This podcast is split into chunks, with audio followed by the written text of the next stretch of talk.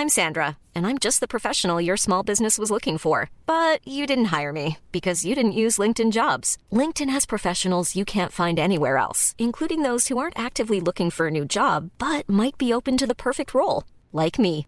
In a given month, over 70% of LinkedIn users don't visit other leading job sites. So if you're not looking on LinkedIn, you'll miss out on great candidates like Sandra. Start hiring professionals like a professional. Post your free job on linkedin.com/people today.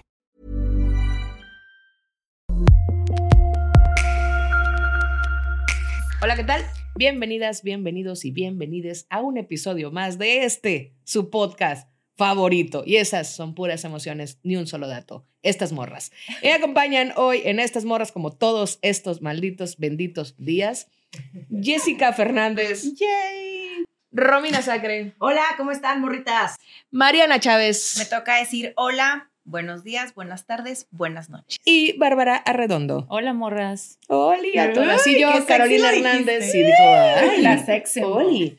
Y hoy quiero platicar, empezar, vamos a, a platicar de un tema que a mí me interesa mucho y me interesaba desde el día uno que nos juntamos estas morras. Y les quiero contar rápidamente que una de las cosas que más me han cuestionado sobre este proyecto tiene que ver con por qué estás con esas morras a las que el código postal tuyo no corresponde. Me critican mucho eso, me critican mucho que me estoy waxicanizando, me critican un montón que ya me blanqueé, me critican muchas cosas que tienen que ver con un código postal que yo no elegí y que estas morras tampoco. Y eso es un problema sistémico, es decir, es un problema que sucede en nuestro país a pequeña y gran escala. Tenemos unas terribles divisiones eh, de clases que están potenciadas en unas narrativas que vienen desde altas esferas y bajas esferas y de redes sociales y en todos lados. Y hay una especie de coso que llamo yo culpa del privilegio. Es decir, que la gente que tiene cierto privilegio se siente culpable por tenerlo y la gente que no lo tiene se siente con el derecho de cuestionarles. Y me parece que es un gran tema del que tenemos que hablar porque gran parte de este proyecto está encaminado a eso, a poner sobre la mesa que podemos venir de contextos distintos, que podemos tener códigos postales diferentes, que podemos tener ideas diferentes y aún así podemos estar en una mesa sentadas, querernos dialogar, opinar distinto y decir y debatir desde un lugar diferente al que estamos acostumbradas, acostumbrados o acostumbradas que es desde la cancelación, desde la violencia, desde la desacreditación de las demás personas, sino desde, sí señores, el amor. Porque en esta mesa habrá de todo, pero de lo que más hay es amorcito, porque nos queremos y nos queremos mucho. Entonces, Muy bella introducción. eh, Sí, y Caro, aquí se acabó porque no nos va a quedar mejor que Mm, esto. Gracias sí. por habernos acompañado. No se pierdan el próximo episodio. Por favor, de- recuerden darnos like y y suscribirse a nuestro canal de. YouTube. Ah, ya. Pero bueno, Güey, siempre hacemos esa broma y empecemos creo que nadie se en, la cree. en materia de este, este asunto. Nosotros no tan chido según nosotros. de que, Sí está, nos han dicho que está muy padre. que, está- esta que les encanta esta, Esta broma. broma, Es sí. agradable. También son emociones, no datos. Nosotros creemos que está turbo chida la, la madreada. Este, pero bueno, hablando de, de este asunto de, del privilegio y la movilidad y, y- y cómo estamos divididos eh, en el país por, por cuestiones, eh, eh, pues por cuestiones naturales, económicas, sociales y todo, ¿no? Yo quiero darles un dato antes de empezar a, a ceder la palabra a alguna de estas morras. El 70% de las personas en este país que nacen en pobreza va a morir en pobreza. En México, Peña Nieto, por si ustedes no lo sabían, nos engañó y no se mueve México. En México no hay movilidad. Y quisiera, Bárbara, que me platicaras tú, desde tu contexto, con, las, con los privilegios que tú has tenido y que sigues teniendo, cómo ves este problema de la desigualdad y desde dónde lo abordas tú y qué estás haciendo tú con el privilegio que tienes para, eh, pues por lo menos poner el tema sobre la mesa, ¿no? Es una gran pregunta, Carol. Y Como todo lo que yo hago. Como todo lo que tú haces. y a ver, eh, es, es muy profunda. Voy a tratar de ser muy breve. Este. Porque al final este dato que das es cierto y también consideremos que dentro de ese dato afecta aún más a las mujeres.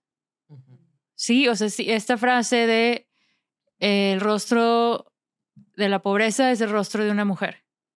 ¿No? Y, y quiero nada más como ponerlo en blancos y negros con varios datos y ahorita digo cómo yo intento contribuir a ello, que es eh, las mujeres aportan a la economía 60 mil millones de pesos día tras día, ¿ok? Solamente tres de cada 10 mujeres participan de forma activa en la economía formal.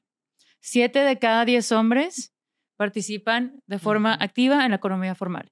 Si creciéramos el número de mujeres de 3 a 7 igual que los hombres, el PIB de este país crecería por un 70% para el 2025, Madres. ¿ok?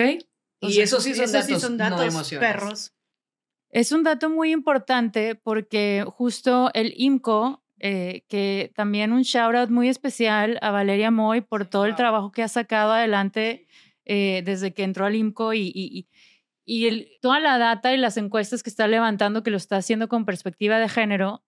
Entre ellos levantaron este en particular, que es, actualmente se tiene registrado que hay 33 millones de personas aproximadamente que no están participando de forma activa en la economía, pero podrían estar haciéndolo.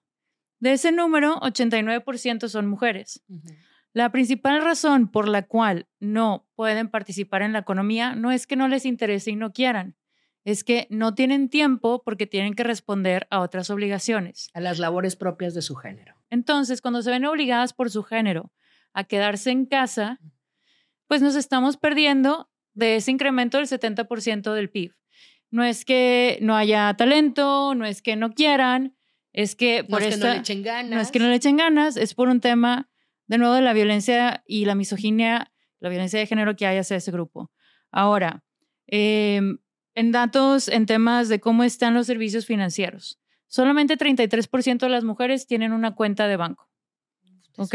De ese porcentaje, la mitad, del 13.4%, a la fecha le pide permiso al hombre en su vida para hacer uso de esos ingresos.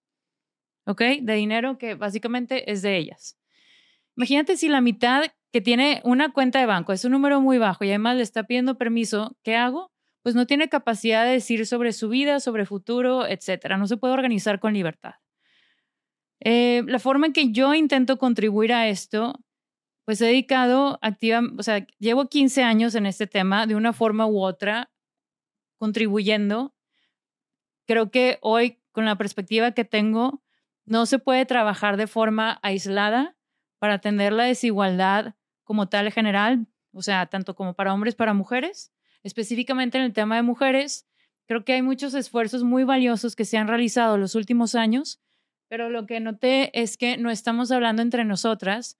No solamente hay una brecha de género, hay una brecha entre nosotras mismas, entre nivel socioeconómico, generaciones, industrias, y parte de mi labor, ya sea desde la fintech con Lead, desde Anónima con la productora o, o desde Decididas, cómo puedo comenzar a unir las diferentes comunidades para que entendamos el problema desde distintas perspectivas. ¿Y en qué nos ayuda a unirlas? O sea, ya que nos unimos, ¿qué? O sea, ¿para qué? Por ejemplo, en el Summit de Decididas, que fue, eh, que fue recientemente, había 300 mujeres eh, entre líderes, líderes hablando de líderes empresariales, de, de grandes empresas, vaya, hasta personas que estaban en ocupaciones mucho menos vistosas y para quienes nos están escuchando estoy haciendo comillas, porque obviamente hay ocupaciones que tienen como menos visibilidad, pero la idea era que pudiéramos justamente eh, hacer redes las personas desde, desde todos los espacios, ¿no? O sea, pero, pero ¿para qué? ¿Qué nos ayuda eso? Como emprendedora me di cuenta con, con Lead, con la fintech, al momento de salir a levantar capital,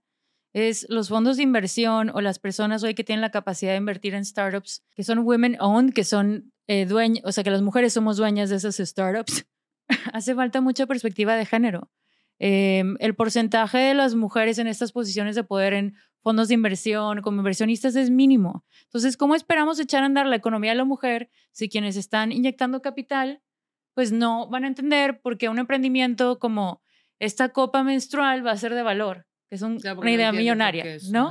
Eh, entonces, un poco desde el, desde el Decidida Summit, la intención es cómo traemos al capital privado, al mundo, al sector de capital privado y financiero, que conozca al mundo activista, académico, cultural, por cultural me refiero, cine, de música, deporte, entretenimiento, medios de comunicación.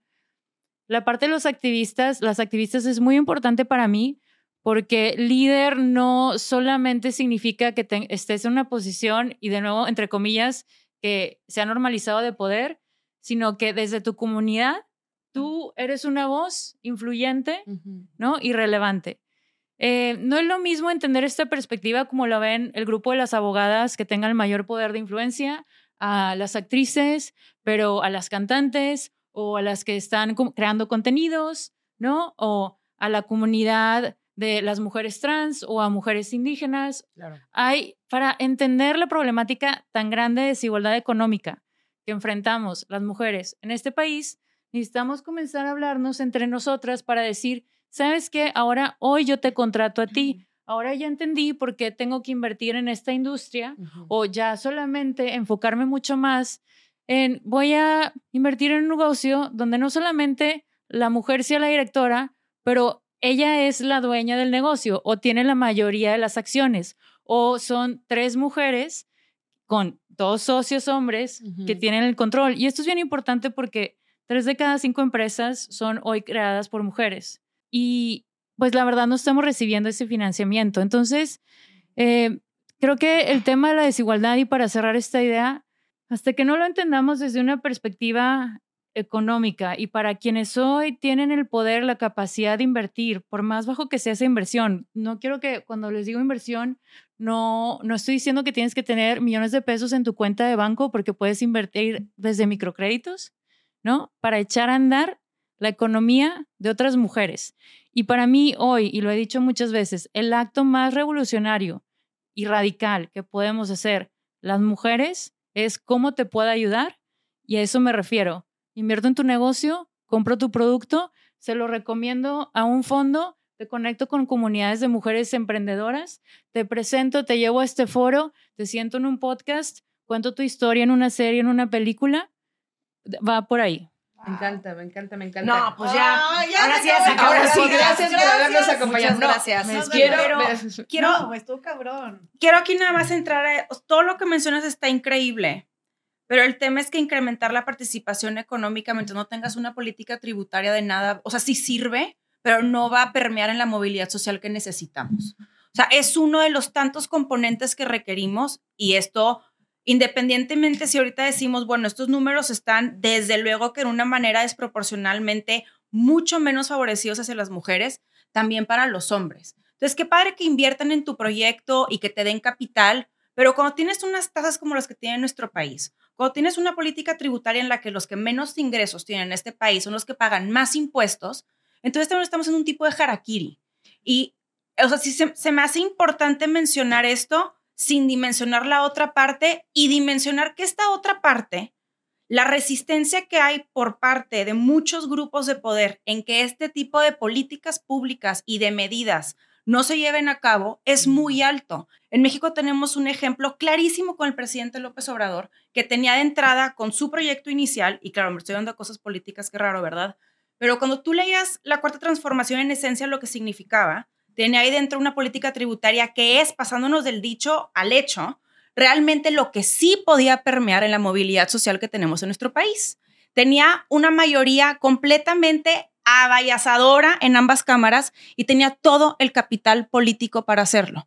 ¿Qué pasó? Entró el poder fáctico y no pasó. Y hoy por hoy estamos a 2023, se va a acabar el sexenio y esta política tributaria simplemente no llegó.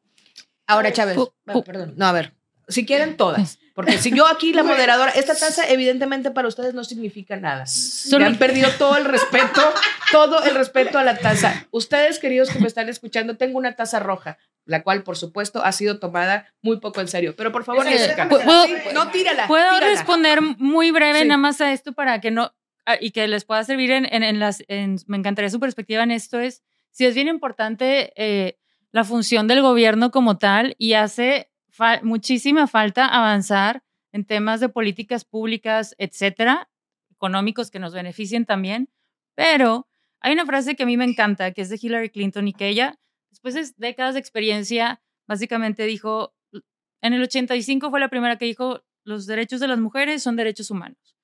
Y con la experiencia que tiene hoy, dice, pero los derechos no significan nada, y eso se incluyen los derechos a tener independencia económica, eh, pues no son nada si no tienes el poder para reclamarlos.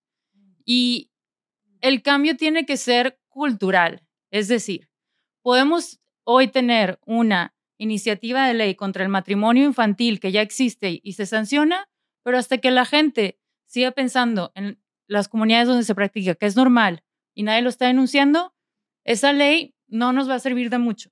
Eh, y creo que hay... Perdón, no, no, no, que no se te vea la idea, pero es que además en el matrimonio infantil también hay que agregar que esta cuestión de desigualdades implica también que hay gente en, en estas comunidades que tiene que ir a hacer eso porque hay una desigualdad terrible y una falta de accesos económicos y que prácticamente lo que hacen es sobrevivir, no pueden mantener a sus hijas. O sea, no estoy justificando de ninguna forma posible, solamente quiero poner sobre la mesa que también, por eso todo es contextual. Por eso tenemos que ver la, foto desde mucho más atrás, porque no tienen dinero para mantenerlas y es mucho más fácil cederlas a un matrimonio que es ilegal, por supuesto, pero que es una tradición. y ajá, prácticamente las venden por dos guajolotes y 70 pesos, o 700 o 7 mil, pero porque hay una crisis económica muy cabrona. Entonces, no es que estemos juzgando esto, estamos obviamente poniendo sobre la mesa que aunque hay leyes, Eufrosina ha estado impulsando muy fuerte esto, también es importante ver que, es un problema que va mucho más al fondo. Y el problema de esta tradición es que antes, si se vendían porque eran como dotes, yo, yo vendo a mi hija que se case con alguien más dentro de la comunidad, pero ¿qué pasa hoy? Que esa venta ya no necesariamente es dentro de la comunidad, es a un extranjero.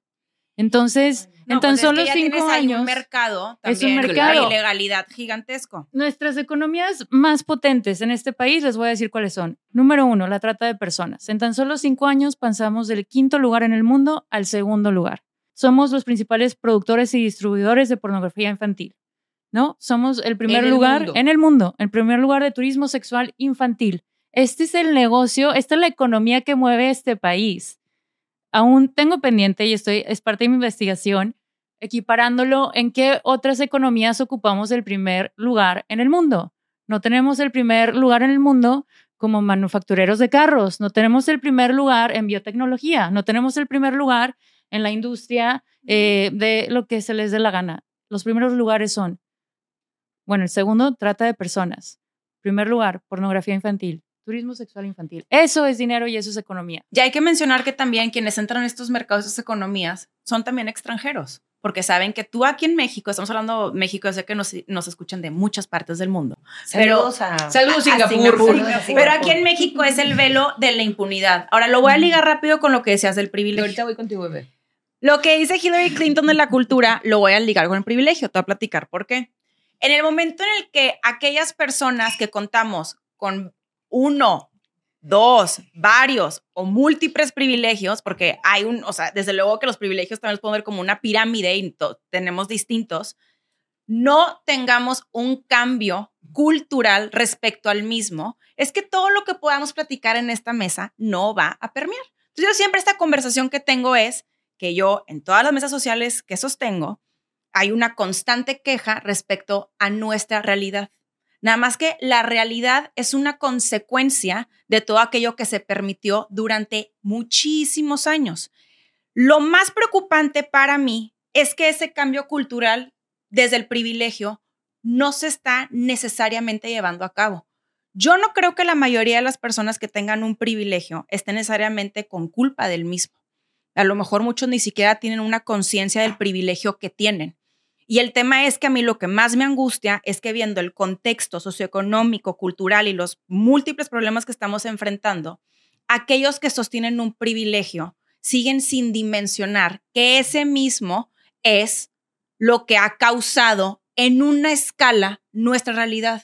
Y lejos de buscar revertirlos o hacer que los privilegios se distribuyan de manera más equitativa, está la mayoría en postura ofensiva a la defensiva para ver cómo seguir manteniéndolos. No, y tú no puedes querer cambiar algo que no estás notando que está mal. Y eso es a lo que yo voy con, esta, con este punto de la conciencia de clase. De hacerse consciente del privilegio es muy importante porque mientras no estés consciente de tu privilegio, entonces vas a ser ese güey que dice, hay que levantarse temprano porque el que madruga, Dios le ayuda. No, señor, al que madruga le ayudan exactamente lo mismo si el sistema no está preparado Total. para que madrugando funcione mejor, porque hay gente que se levanta a las 4 de la mañana, se chinga todo el maldito día, llega a su casa a las 10 de la noche y aún así no va a salir nunca de pobre porque el sistema no está diseñado para que ellos salgan de la pobreza. Sí, sí, sí. Quítame el micrófono, Romina Sacre. No, dime. Jessica quería hablar y ahorita No, yo voy a hablar. No, la verdad lo que tenía, lo que iba a decir ya no tiene absolutamente nada que ver, pero me pareció importante rescatar lo que estás diciendo y me gustaría que lo aterrizáramos todavía más con ejemplos eh,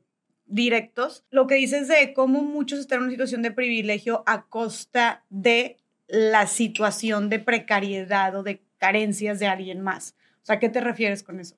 Esto lo, lo llegamos a platicar en uno de los episodios pasados, ¿no? O sea, al, final, como- es que al final del día tenemos todos que entender que el sistema nos beneficia a unos cuantos, ¿sabes? O sea, a mí me beneficia por el simple hecho de nacer donde yo nací.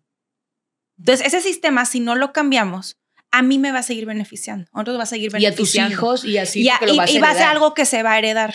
Si nosotros no buscamos cambiar estructuralmente el sistema, entonces esa pirámide va a seguir lloviéndole a los que se encuentran en la parte más alta de la misma y no le va a llover a los demás. Entonces, por eso es que tú estás en, en la parte más alta de la pirámide a cuesta de todos los que están abajo, porque el sistema es, no es equitativo.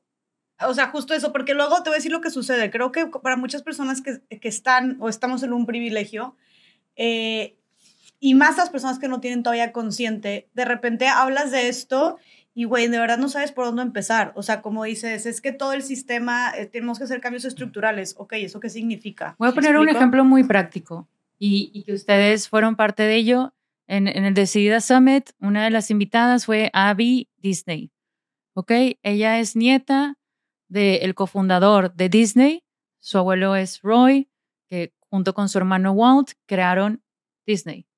Entonces, Abby, que es una cineasta y es una activista muy consciente de su privilegio, en su último documental que se llama, se llama American Fairy Tales, y se los vamos a compartir, me encantaría que lo vean, se me hace el ejemplo más puntual porque ella no tiene un puesto directivo en la empresa, ella es accionista y está en total desacuerdo en el manejo de la empresa. Entonces, ¿qué hace? Primero le escribe un email al CEO en ese momento que es Bob Iger, que es un CEO muy conocido y muy respetado. Acaban de renovar. Lo acaban de renovar, él fue el que echó a andar Pixar, muchísimas cosas que hoy han hecho Disney como tales gracias a Bob. Entonces, eh, Abby se da cuenta que muchos de los empleados de la base de la pirámide de una empresa como Disney no tenían recursos para pagar sus medicamentos, para pagar su renta, muchos dormían en sus autos y así su abuelo y su tío abuelo no fueron los valores con los que crearon esa empresa, ¿ok?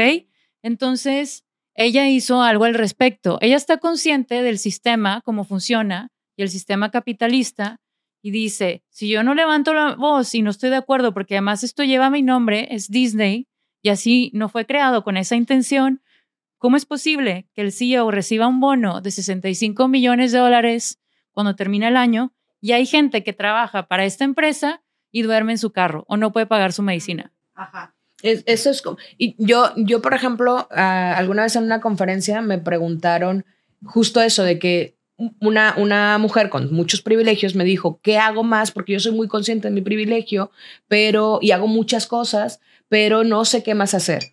Y, y entonces en la conferencia yo le pregunto, ¿tienes una muchacha que te ayuda?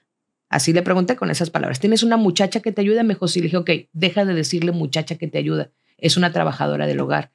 La trabajadora del hogar tiene seguro, tiene seguro de gastos médicos, tiene seguro social, está en el seguro. La trabajadora del hogar se va de vacaciones cuando ella quiere o cuando tú te vas de vacaciones y te la llevas. O sea, a veces ¿Tiene pensamos de también sal- de entrada tienen- de salida, ajá, o tienes- se queda hasta las o se 11 queda hasta de la que ese tipo de cosas, obviamente cuando habla Bárbara de, de Abby Disney es como a gran escala, pero a pequeña escala también puedes hacer cosas. O sea, desde estos privilegios pequeños y, y, y a veces pensamos justo eso, pues que, que tenemos que llevarlo a un nivel turbo, turbo. Macro gigantesco. Sí, y, y no va por ahí. Ahorita, a- hace rato platicábamos de Billie Eilish. Eilish, Eilish, Eilish, Billie Eilish. ella. Amamos. Este, y Billie. Fans. Billie, Billie Eilish. Billie, ella, Billie table, Eilish. please. Hablábamos de ella, X, déjenme de juzgar. Luego entonces, y, y Romina tenía esta historia de, de cómo obviamente es una morrita con un chingo de privilegio ahora, porque tiene un montón de varo, pero que en el documental que habían visto, que había visto Romy, decía, güey, me di cuenta de un montón de cosas que hace que tiene que ver con cómo es consciente ella y su familia del privilegio. ¿Quisieras contarnos a partir de ese momento? Bárbara contó esa historia, pero creo que Billy sigue viviendo en la casa de sus papás, ¿no? Como a, a pesar de ser esta multimillonaria, porque sí lo es, porque es una de las eh, singer-songwriters más importantes del mundo, eh, sigue viviendo con la mamá y con el papá, porque la mamá es activista y... Es que es- Bárbara se sabe mucho mejor la historia. Era, era, ¿sí? Sí es Billy. Los, los, el papá y la mamá de Billy están en tour con sus hijos desde que desde hace siete años y cómo ellos justifican que los acompañan en el tour, trabajan, son parte del equipo de trabajo. Y eso a mí me impactó. Eh, cuando empezaron a crecer los hijos de, bueno, la mamá que se llama Maggie Bird, em- crecen los- sus hijos, eh, los papás deciden dormir en la sala para que cada hijo pudiera tener un cuarto. Son solamente dos hijos. Y hoy que ya pues tienen cierto nivel de fama, reconocimiento, económico, pues su estilo de vida sigue siendo muy sencillo y eso a mí me parece pues muy admirable y muy consciente porque un porcentaje, no sé cuál sea, pero parte de sus recursos sí van destinados, tienen una fundación para crear conciencia del cambio climático por medio del veganismo y tienen un programa muy integral 360 y eh, para mí ese es otro referente de cómo usar el privilegio a tu favor. Hay un libro que fue de los pioneros de Matthew Bishop, es un periodista inglés, es un amigo muy querido. Durante años él fue el business editor para The Economist, el director del Rockefeller Foundation. Es una persona que inventó el Global Giving Tuesday, que hoy se ha vuelto un tema de un día al año. Las personas más millonarias donan fortunas para donar. Entonces, este, para repartir entre causas. Y él creó el concepto de filantrocapitalismo.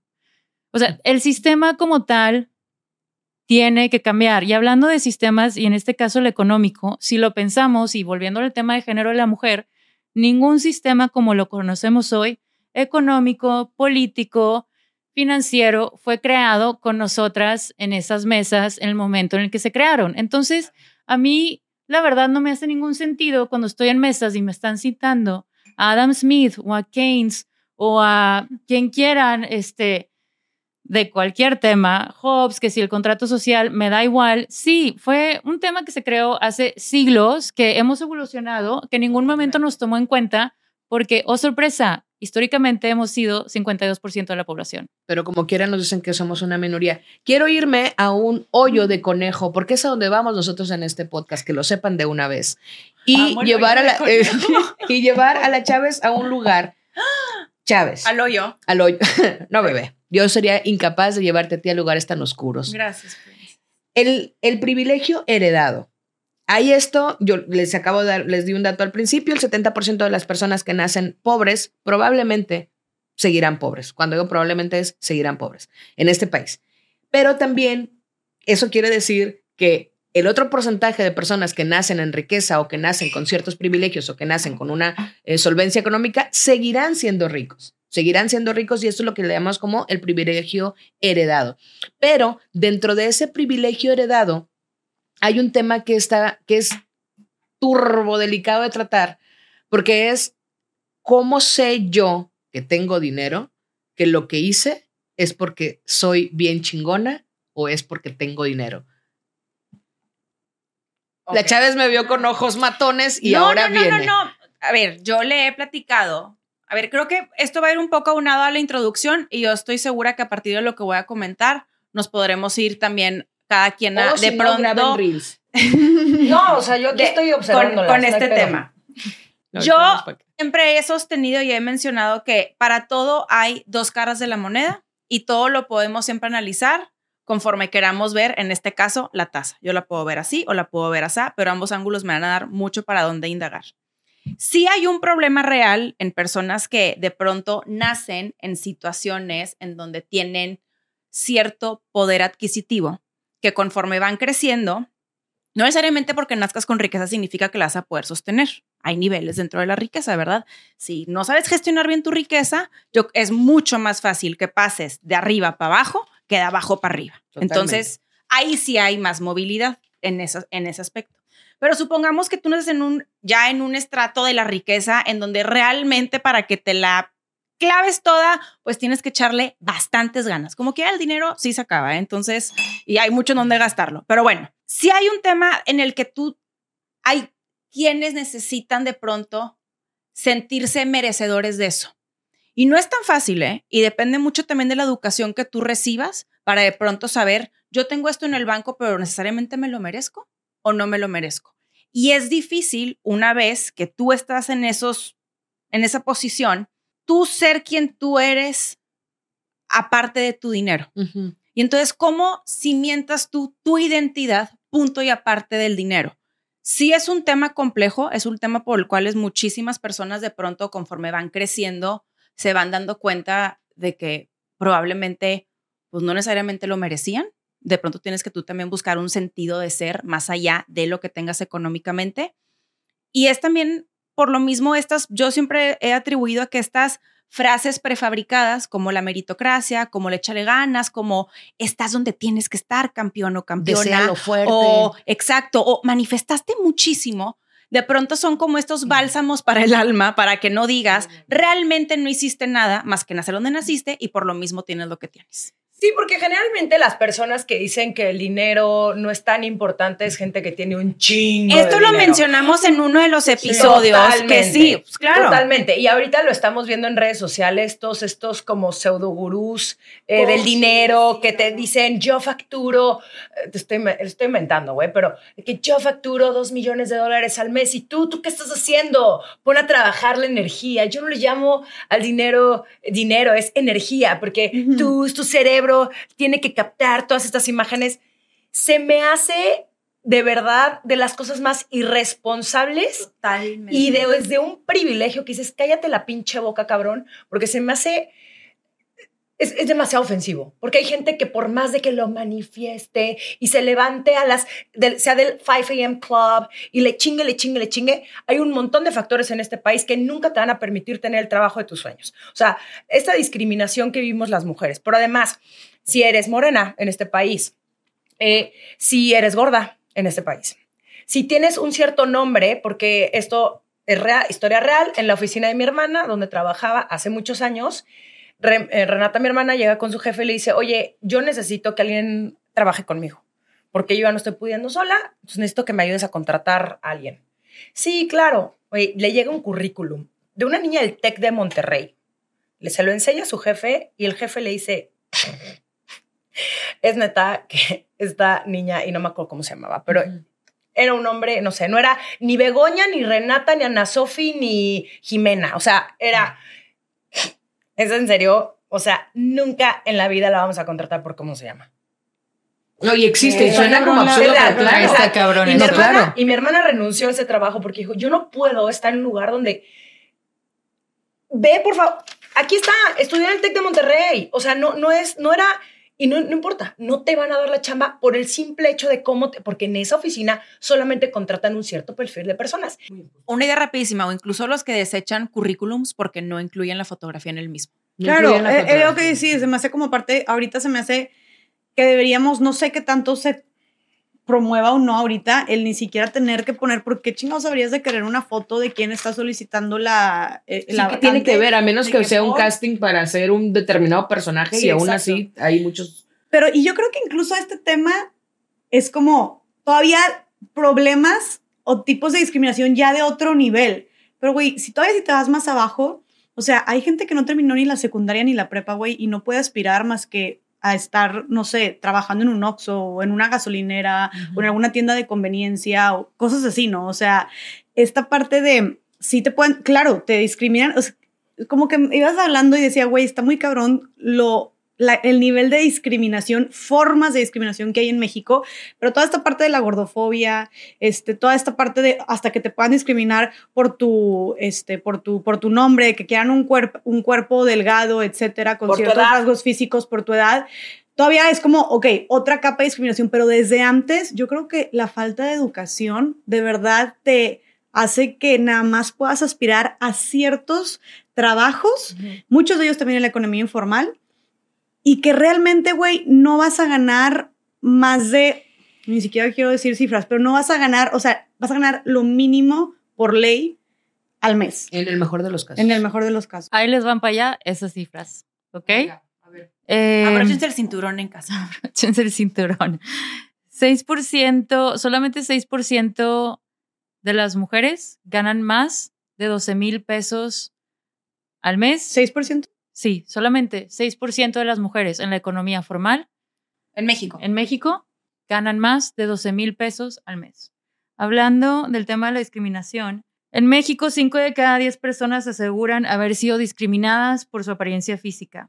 7 de cada 10 personas con piel morena afirma ocupar los puestos más bajos en su lugar de trabajo. En México habitan más de 7 millones de personas con alguna discapacidad. De cada 100 personas con discapacidad mayores de 15 años, solo 40 participan en actividades económicas. Casi 26 millones de la población mexicana se autodescribe como indígena. En México, a 29.2% de la población indígena mayor de 12 años se les negó atención médica o medicamentos o recibir apoyos de programas sociales y la atención de oficinas de gobierno. Eh, es de, dentro de esa comunidad, 24% de los indígenas de 12 años o más han sufrido rechazo o exclusión de actividades sociales, vivieron insultos, burlas, amenazas, empujones o fueron obligados y forzados a salir de alguna comunidad. En temas, y para cerrar, una comunidad que es también igual de relevante, que es la comunidad LGBT, eh, 6 de cada 10 personas LGBTQ consideran que su orientación es un obstáculo al momento de buscar trabajo.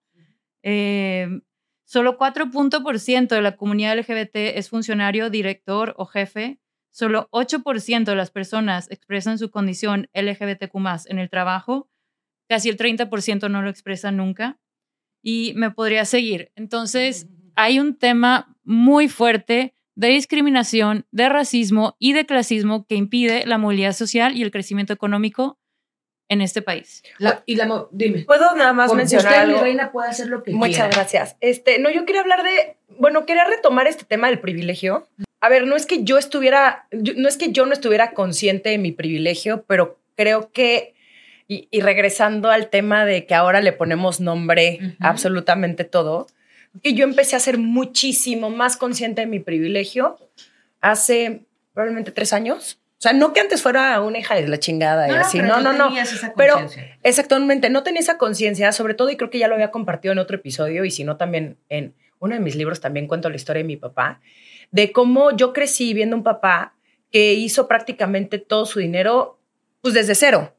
O sea, eh, esa fue la historia que a mí me contaron, que si tú trabajas muy fuerte y trabajas mucho y, va- y estudias, tienes la posibilidad de irte a otro lugar. Y eso fue lo que hizo mi papá. Y entonces yo pensaba que así era, porque como yo lo había visto, pues, y, y mi papá sí se echaba comentarios, y mi papá hasta la fecha se echa comentarios de, hay mucho trabajo, y si quieres, puedes, ¿sabes? Porque digo, también esa fue su experiencia. Claro. Pero también era muy, muy raro en, en temas de, de, por ejemplo, dinero, de cómo mi papá nunca nos habló de dinero ni a mi hermana ni a mí.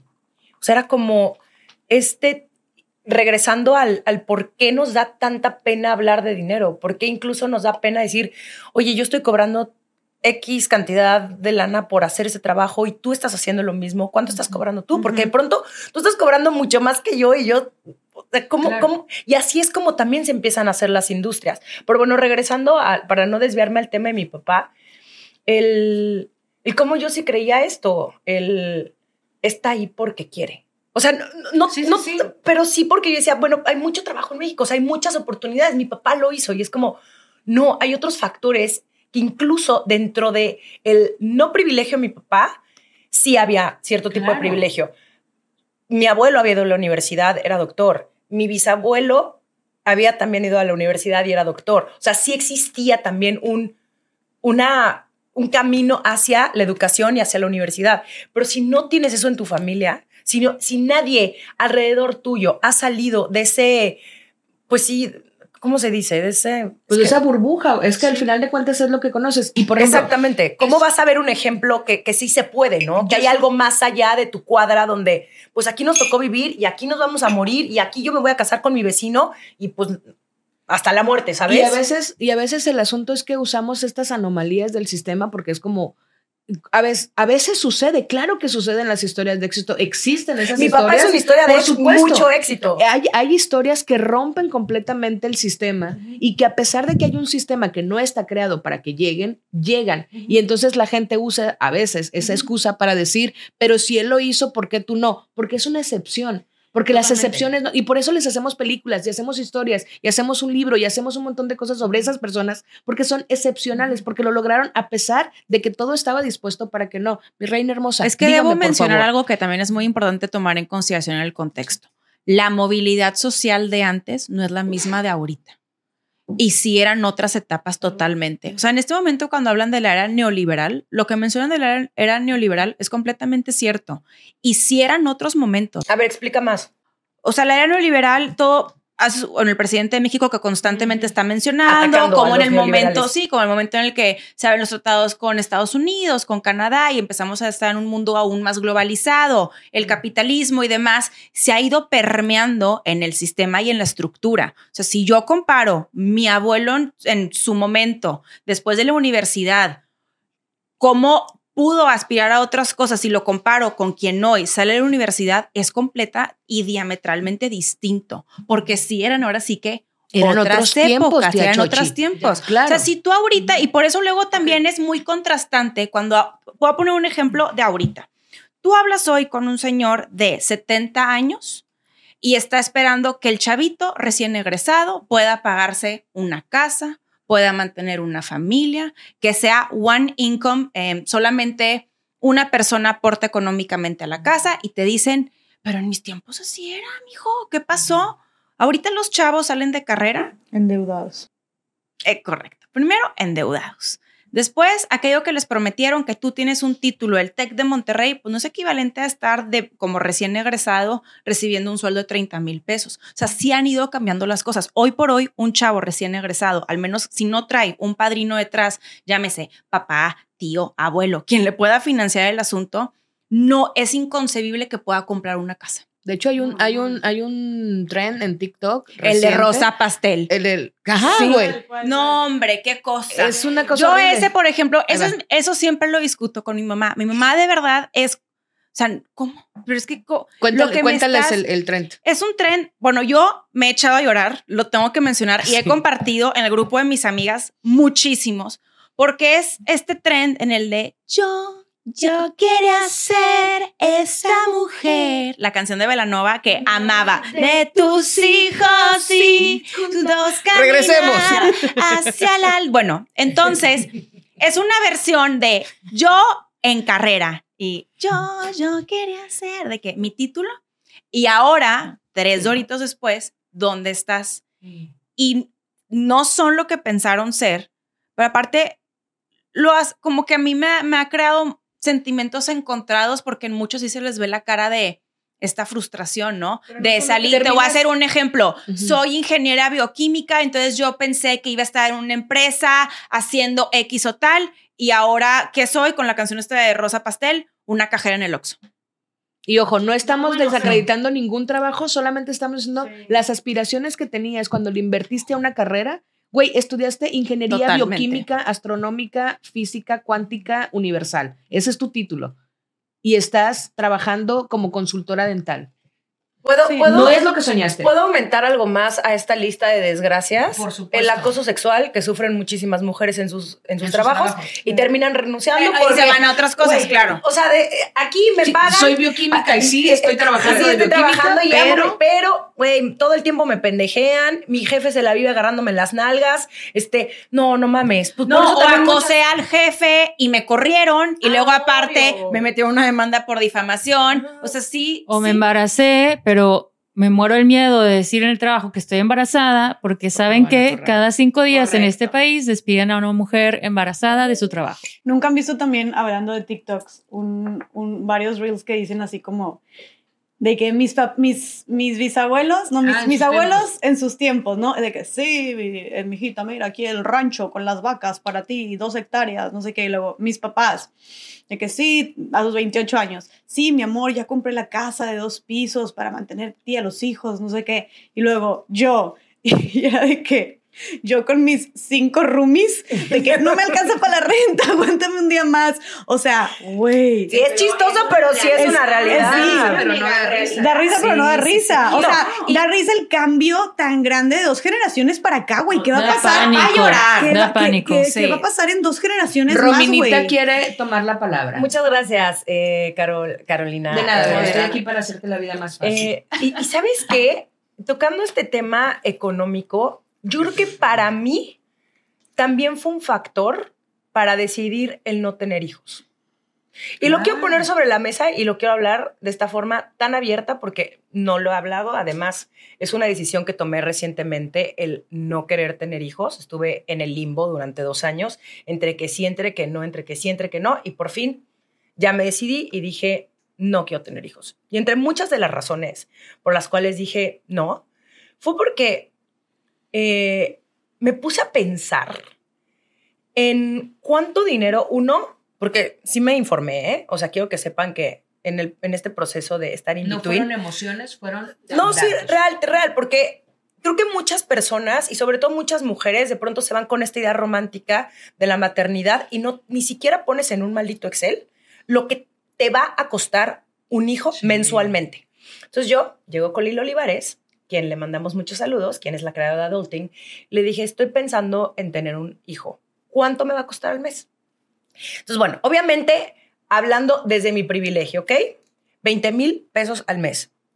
Eso es lo que costaba. Un bebecito. Bebé. Bebé, bebé. No 20 está comprando bebé. Romina para que ni vayan Y a no está considerando No. los co- ah, eh, eh, antes del parto, Ah, no, no, ¿verdad? espérame, O sea, espérame, espérame. Parto, obviamente, tienes que avisarle a tu seguro médico para que te lo cubra, porque muchos seguros médicos no te cubren el parto antes de embarazar. antes de embarazarte. O sea, si ya estás embarazada y le Ya dices, no ya no cuenta. Entonces, Mm. tienes que preparar eso. Eh, luego, eh, yo, si yo no trabajo, yo no gano dinero. O sea, yo no trabajo en una empresa. Entonces, a mí nadie me va a dar mi maternity leave a menos de que yo me lo dé. Entonces, fue como, ah, ok. ¿Cuántos meses sería de maternity leave en México? Bueno, de, ¿cómo se llama? Eh, eh, licencia de licencia maternidad. Permiso de Pero maternidad. el permiso matrimonial. Este, licencia, licencia de maternidad en México son tres meses. Entonces, bueno, yo más o menos calculé, ¿no? Mi sueldo, no se lo voy a decir, mi sueldo, ¿cuánto me pago? Porque ¿Cuánto no me- tenemos me esa paga? relación con el ¿Cuánto dinero. me paga mi propia empresa? Pero X, este, dos pesos. Entonces, bueno, gano dos pesos al mes, este, por tres meses, sus seis pesos. Entonces, yo ya tendría que estar ahorrando desde mucho antes mis tres meses, idealmente, ¿no? Para poder tener ese colchón. Porque si es algo que tú tienes que tener en tu cabeza si deseas tener un hijo. Tú no puedes llegar a ponerle la responsabilidad de tu dinero ni a tu papá, ni a tu primo, ni a tu hermano, ni a cualquier otro hombre. Y esto es lo que mencionaba y ha mencionado Bárbara muchísimas veces. Creo que fue la primera vez también que me cayó el 20 y dije, ok, o sea, no es que no me alcance. O sea, 100% podría tener hoy, afortunadamente, gracias a mi trabajo, un hijo. Pero dije, "Mm, me quiero meter en ese pedo y solamente 20 mil pesos desde que nace el bebecito. O sea, conforme va pasando los años, empieza a aumentar. Ay, Te encargan las colegiaturas. y después, si quieres tener un segundo hijo. Y, y además, es una realidad que aunque tú tengas una pareja que Que aporte puedas y que esté aporte, presente. Exactamente. Si el día de mañana tú decides ya no estar con esa persona, tú nunca sabes si esa persona va a decirte, "Pues, ¿sabes qué? Chinga tu madre, no te voy a dar ni medio peso para tus hijos. Entonces, la que se va a chingar y la que se va a meter todo ese trabajo va a ser tú. Por cierto, ya hay una nueva ley para deudores. que 100%. no pueden hacerlo. Pero, una Pero vez no, pero más, van a hacer, ya claro. existe, o sea, ya No, sí, existe claro. esa ley. Existe pero esa aquí- ley, pero falta- Para que se o sea, implemente. Que se no, sobre implemente. todo, Se y, lo lleve a cabo. platicamos, y lo platicábamos la vez pasada. Si este cabrón tiene contactos y es Ah, su compadre claro. y la chingada, entonces la que la única fregada en esta situación vas a ser tú. Entonces, bueno, conclusión, además de obviamente esta parte emocional y sentimental por la cual yo no quiero tener hijos, sí pensé mucho en la parte económica. Ahora, yo- A mí sí me Güey, te felicito la neta un chingo porque. Perdón, pero te necesito, te felicito un chingo porque sentarte a meditar y hacer esos números, güey. Yo no sé cuántas personas de aquí nos A escuchan. ver, que y ahí quiero poner una, una pausa para, para a- aterrizar esto. Ojo, también esto es desde un privilegio y esta parte sí hay que decirla. O sea, ya, no, ya habíamos hablado fuera de, de esta mesa en que ya no vamos a estar justificando todo el tiempo el privilegio que tenemos. Es evidente que hay cierto privilegio, si no, no pudiéramos estar aquí. Y creemos, es un pacto que hemos hecho estas morras, de que no vamos a estar justificando el privilegio que tenemos, pero sí es importante hablarlo y decir que estamos conscientes desde dónde lo estamos hablando. Por supuesto, el tener el tiempo, la disposición, la información para sentarse a hacer eso, por supuesto que viene desde un privilegio. Una gran mayoría de las mujeres no pueden hacerlo. Ajá, estamos hablando desde nuestros contextos. Y a donde yo me quiero ir ahorita es hablar de una cosa que dijiste, Romy, y es la relación con el dinero, que es un tema que venía muy ligado a esto. Cuando empezamos, yo les decía, muchas de las críticas que me hacían a mí particularmente eh, de este proyecto era, estás con alguien, estás reuniéndote con morras de un código postal que no te corresponde, lo cual es cierto, pero además no hablamos del dinero. En general, tenemos una relación no mala, pero no todo el mundo tiene una relación sana con el dinero. ¿Por qué? Porque no nos enseñaron, güey. No nos enseñaron finanzas. No nos enseñaron a hablar del dinero con claridad. No nos Además, siendo mujeres, todavía tenemos mucho más problemas para hablar del dinero porque no siempre tuvimos acceso a ser nosotras las que generábamos. Luego hay que meterle otro ingrediente que es, si tú, morra, estás en una relación heterosexual y ganas más que el vato, hay que meterle en la cuestión patriarcal y de género y todas estas cosas que influyen. En la relación con el dinero, Jess, tu relación con el, tu relación con el dinero, ¿a ti alguien te enseñó a hablar de dinero, a cobrar, a exigir, a, a pedir, a pagar, en cosas incluso tan simples como lo hemos visto a la hora de que estamos pagando la comida? Yo pago, no, tú pagas, pagamos todo, pagamos a la mitad, cada quien lo suyo, ¿quién va a pagar? O sea, hasta cosas tan simples como ya cosas mucho más elevadas en, en cuanto a la chamba y todo este rollo. ¿Tú te acuerdas de alguna educación financiera que tuvieras antes?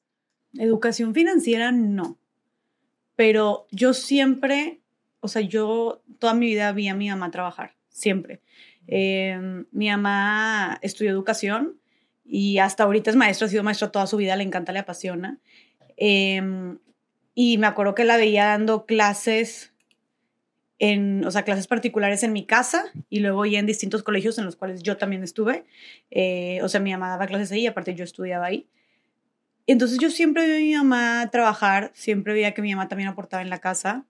Eh, siempre vi que mis papás estaban, pues sí, ambos participando en la economía del hogar. Eh, por eso, o sea, creo que justo y mi cuñado Maurice Dieck, saludos, la otra vez nos hizo un quiz de, de finanzas en pareja, Farid y a mí, y fue como un, de que ya han hablado cómo se van a dividir los gastos del hogar, que obviamente, o sea, si llegamos al siguiente paso de eh, contraer matrimonio.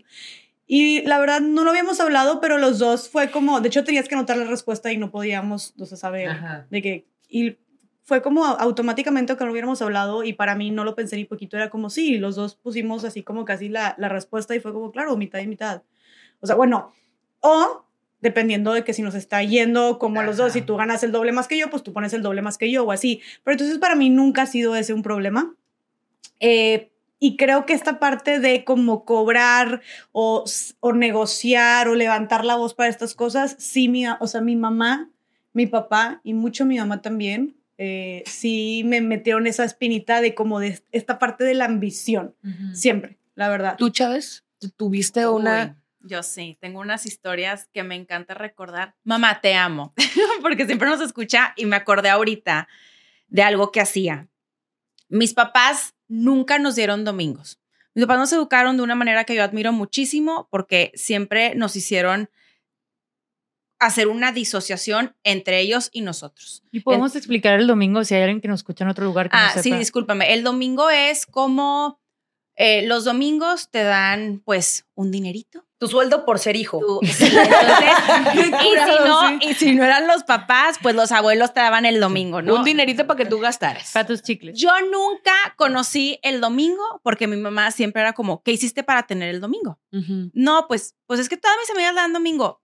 ¿Tú qué hiciste para tenerlo? Entonces, desde, desde cosas tan chiquitas como que siempre nos fueron inculcando él, las cosas no salen de los árboles y tú tienes que tú crear tu propia autonomía e independencia, punto y aparte del dinero y lo que son tus papás. ¿Tú quién eres tú?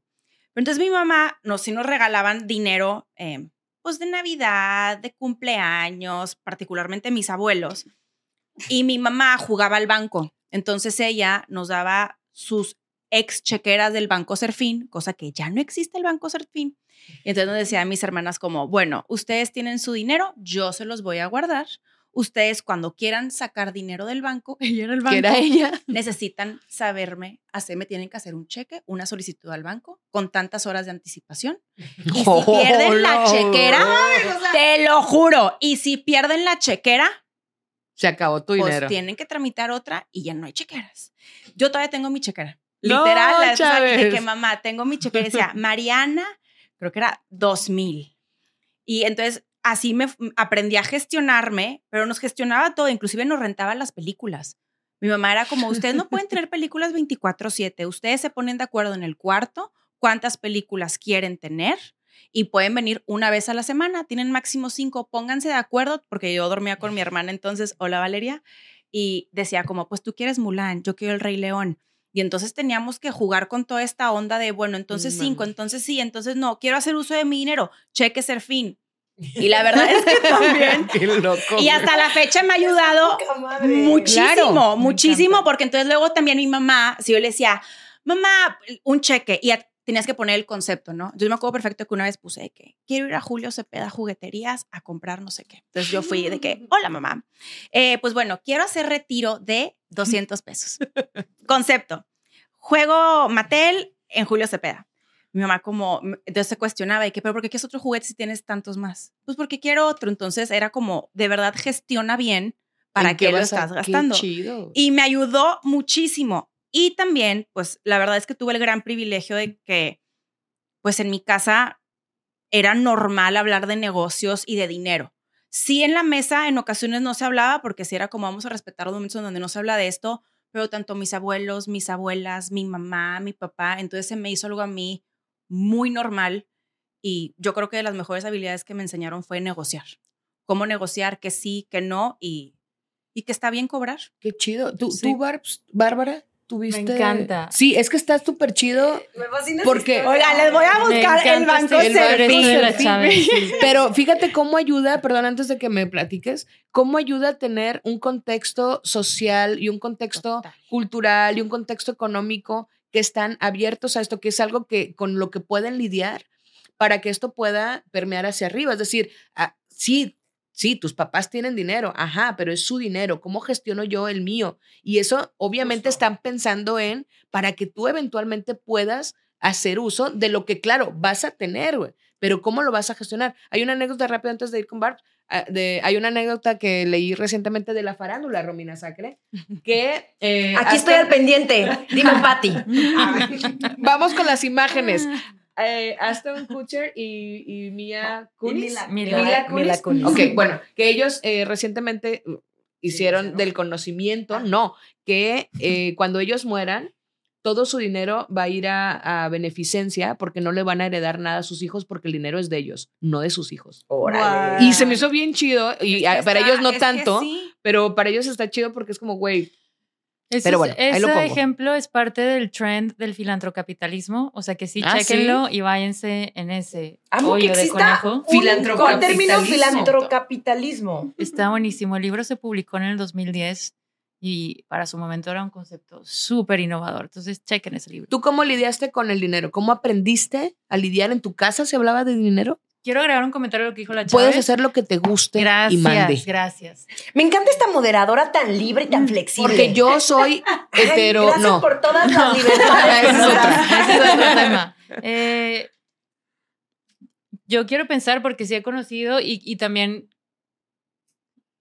esta, como esa, esa infancia, esa crianza de la Chávez en cuanto al dinero, que sé que también hay en otros espacios, en otros niveles socioeconómicos, que también han tenido la oportunidad porque como veían al dinero, han compartido otros modelos, pero con esa intención de que yo quiero que cuando mis hijos crezcan, mis hijas crezcan, puedan administrar su dinero. O sea, que también no sea solo que pensemos de porque, ah, este, creció en Sí. este código postal, porque así es En San Pedro, no. O sea, también pasa en otros lugares que les enseñan a administrar su dinero. Y un, un punto importante es, y las razones por las cuales no lo hacemos, es que desde la infancia la mayoría de las niñas, por cómo nos visten o los juegos en los que nos dicen que tenemos que jugar, no se nos programa a tomar riesgos. Es bien importante ese tema del riesgo con la relación con el dinero. Ahora, en mi caso, no se me habló de forma directa como a la Chávez en este role play que vas modelando, vas jugando y se te hace normal, pero sí tenía referentes de modelos a seguir porque tuve una tita, una abuelita, la mamá de mi mamá, muy activa y muy independiente, ¿sabes? O sea, pues no tenía la necesidad de tener un negocio, pero lo quería tener. Le encantaba negociar, le, encantaría, le encantaba ir y venir. Y eso, desde ese lado, esa libertad que también te dice, yo quiero ser dueña de mi tiempo, de cómo me muevo, de qué puedo comprar, qué no, que es un complemento a la administración, ¿no? Y voy a agregar también algo que, me- que me marcó mucho, por ejemplo, eh, ella que tenía como estas frases súper icónicas que decía, a King Kong no le hacen changuitos, ¿no? ¿Y por qué tienes que estar súper pendiente? Déjame. Una playera no, que diga. Estoy anotando todas estas Sí, frases de la tía Yoyis. Aquí está para que vean. Frases de la tía Yoyis. En cada episodio Aquí yo apunto. no le hacen changuitos. Y no saben cómo me marcó esa frase de King Kong, no le hacen changuitos de "Tien- tienes que estar bien viva siempre. Ella era una gran negociadora y ella a veces eh, se iba a Chinatown, me acuerdo en algún viaje a Nueva York, por el simple gozo de negociar, punto. Y me encanta. Eh, A comprar cosas que no necesitaba, pero ¿cuánto? ¿Cuánto es lo menos? otra frase icónica de mi tita es, cuando tú vas, yo ya fui y vine, compré la leche, hice el queso y me lo comí.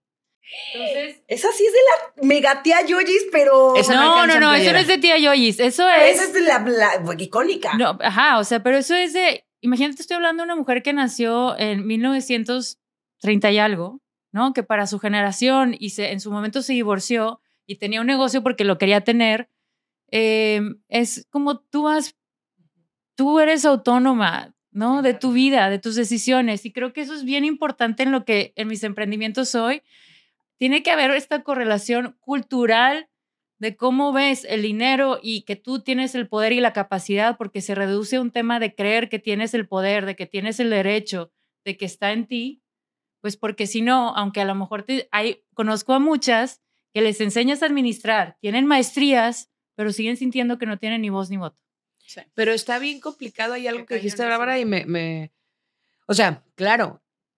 ¿Cómo le, pero cómo le dices a alguien, por ejemplo, en mi contexto, que no vengo de un contexto eh, en una precarización extrema, pero obviamente en mi casa no se hablaba de dinero, no se hablaba de esos temas porque no, ha- no era un tema, porque nosotros no teníamos ni negocios, porque nosotros no teníamos, bueno, y además yo fui, o sea, mi mamá me tuvo a mí, pero estuvo soltera hasta que yo tenía 10 años, entonces era hija de madre soltera que trabajaba y estudiaba, mi mamá. Entonces mi mamá no tenía tiempo para hablarme a mí de dinero. O sea, mi mamá lo que tenía tiempo era de hacer dinero el mínimo posible para que yo pudiera comer. Y te digo, yo no tengo recuerdos eh, de una precarización extrema, pero me pasaron muchas cosas de cuando me di cuenta de cómo yo, mi código postal era otro. Porque, por ejemplo, cuando vivíamos en Culiacán, yo, era yo soy de Culiacán, ¿cómo sabes que una persona es de Culiacán? Porque te lo va a decir a la menor provocación. Entonces, yo soy de Culiacán y es relevante Sí, esto. todo el tiempo. La gente de Culiacán dice. siempre te lo dice. Obvio, porque ¿Por nos mama, nos encanta. No queremos vivir ahí, pero nos encanta decirlo. Este, pero entonces yo, yo en la casa donde vivíamos, yo vivía en una, en una casa que era de ladrillo, o sea, no tenía enjarre, lo que después supe que era, pero eran ladrillos, y en esa casa, a un lado estaba otra casa y a un lado estaba otra casa, y entonces, normal. No, güey, yo me enteré muchos años después que era una vecindad, porque eran tres casitas y en el fondo estaban los lavaderos y todos lavábamos allá en el fondo la, cas- la, ropa. Y por ejemplo, la casa era de puro ladrillo porque no tenían jarra y no tenía nada más. Y yo teníamos cortinas, no teníamos puertas. Los Prexicans sabemos que cuando una casa tiene cortinas y no puertas, es porque no tienes mucho varo, güey. Pero yo eso no lo tenía, o sea, nunca viví como con esta, o nunca lo sentí como que tuviera esta eh, pobreza, ¿no? ¿Sabes? Hasta que fuimos a vivir a Guadalajara. Y la, anécdota que les quiero contar es que, bueno, obviamente la casa, la, colonia donde vivíamos era de tierra. ¿no? No estaba pavimentado. La única, eh, el único espacio que estaba pavimentado era la carretera internacional. Yo vivía cerca de la carretera internacional. Entonces, esa pues era la carretera que estaba pavimentada, obviamente, ¿no? Cuando yo llegué a vivir a Guadalajara, pues nos fuimos a un fraccionamiento. Y el fraccionamiento pues tenía calles, ¿no? Calles pavimentadas. Y yo decía, ¿y esta carretera a dónde va? Y me decían, eso no se llama carretera, se llama calle. Y yo, obvio no, porque las calles son de piedra y de tierra, no de, no de cemento, ¿no? Entonces para mí fue como, ahí fue cuando empecé a entender como, ah, ¿cómo? Yo vivía en un, y eso no es de, no, es un estrato social distinto. Ah, ¿cómo? Mi casa no tenía enjarre, eso quiere decir que mi casa de ladrillo era distinta. Ah, como si teníamos láminas y ponía, porque la casa tenía lámina, pero nunca lo vi como algo que me causara un pedo porque no tenía cómo compararlo. Y eso es algo que sucede también en otras esferas. Si tú no tienes con qué comparar tu contexto, no te parece ni que seas tan rico o que seas tan pobre.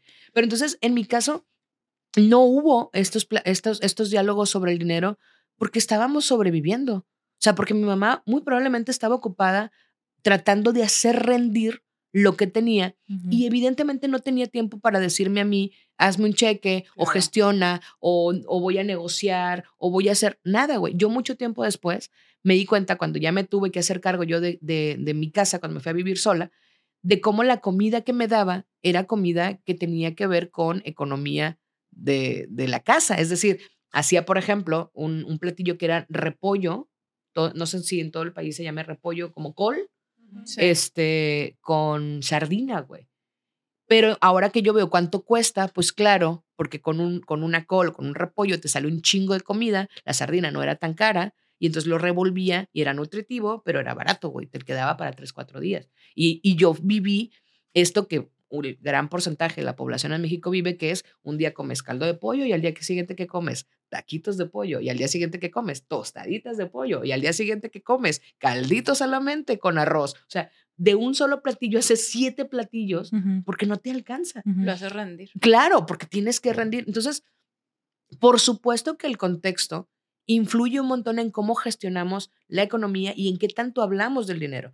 Otra vez, regresando al punto de por qué esta mesa para mí es tan importante, hablar de estas cosas es justamente para que podamos ver desde cómo perspectivas completamente distintas hablamos de un mismo tema y que lo único que nos va a salvar o que nos va a ayudar a crecer y a abrir otras brechas es justamente ponerlo sobre la mesa y decir, a ver, güey, a mí me lo enseñaron así, ¿qué puedo yo hacer? A mí me llamó mucho la atención, y ahí voy a, a, un, a un punto, una, en uno de los programas, creo que es de la temporada pasada, que, Chávez, tú decías, yo no puedo ir a hablar de emprendedurismo porque soy, sería hipócrita, sería hipócrita o hipócrita, ¿no? ¿Por qué?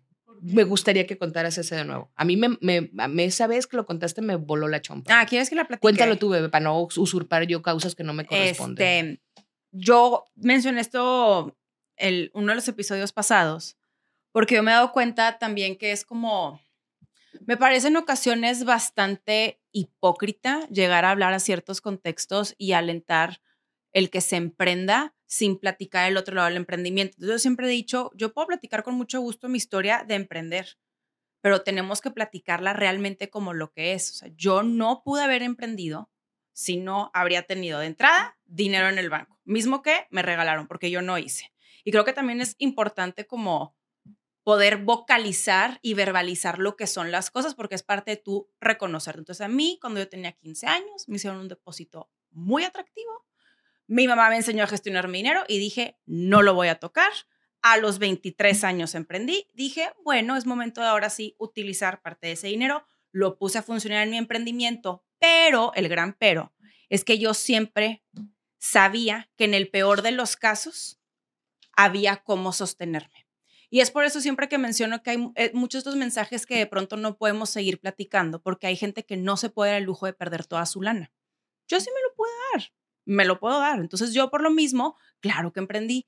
Y yo lo mencionaba porque de pronto también estamos en este mundo de emprende y hazlo y esto y lo otro, pero tenemos que ser también muy conscientes de que hay infinidad de riesgos y en la medida en la que quienes estemos de este lado no los verbalicemos como tal, seguimos vendiendo cuentos huecos. Claro, pero eso no quita el hecho, güey, de que creo que, sí, creo que sí es parte y se me es responsable de tu parte que verbalices esta parte de tenías un colchón y te, no te faltaba nada, pero güey, eso no quita el mérito de que hay morras No. como tú que nunca hicieron nada. O sea, no yo no me lo nada, pero estoy nunca- quitando, pero nunca- también es importante mencionar algo. Yo lo puedo mencionar porque yo no tengo un tema, ¿verdad? Yo no estoy, no, no, no me genera tema y yo no es tanto, o sea, sí, lo que yo decía hace rato de que te lo mereces o no, pues claro que es un tema que yo he venido trabajando mucho desde que me criaron, era tú sé tú, independientemente de lo que pueda hacer la demás gente, para que no llegan y te digan, ay, tú no sé qué. No, yo soy yo.